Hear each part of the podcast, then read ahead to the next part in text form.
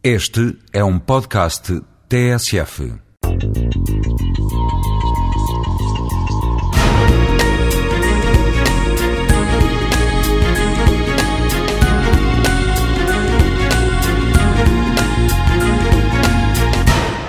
Qual é o principal desafio para o planeamento urbano nos nossos dias? Eu penso que fundamentalmente o grande desafio é de facto a crise ambiental.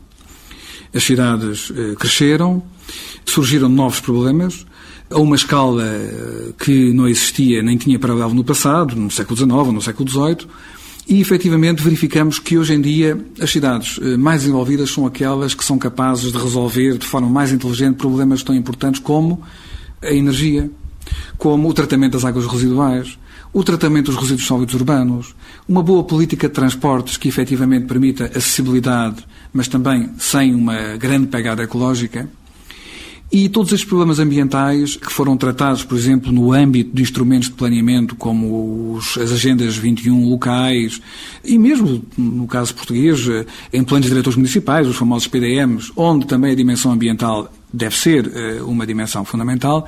dizia eu que a crise ambiental, uh, no que toca às cidades, está hoje a ser muito tratada na componente de uma ameaça eh, planetária, que é de facto a ameaça das alterações climáticas. Há neste momento um conjunto de iniciativas muitíssimo importantes, como por exemplo as grandes cidades que se juntam no, no, norte, na Europa e também nos Estados Unidos. Londres tem sido uma cidade pivô a esse nível na Europa e que procuram, através da convergência de recursos, de ideias e também de meios financeiros, procuram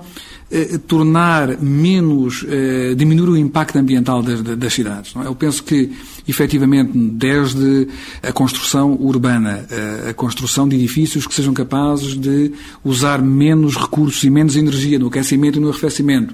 até uma política de transportes urbanos mais amiga do ambiente, não é que permita a circulação das pessoas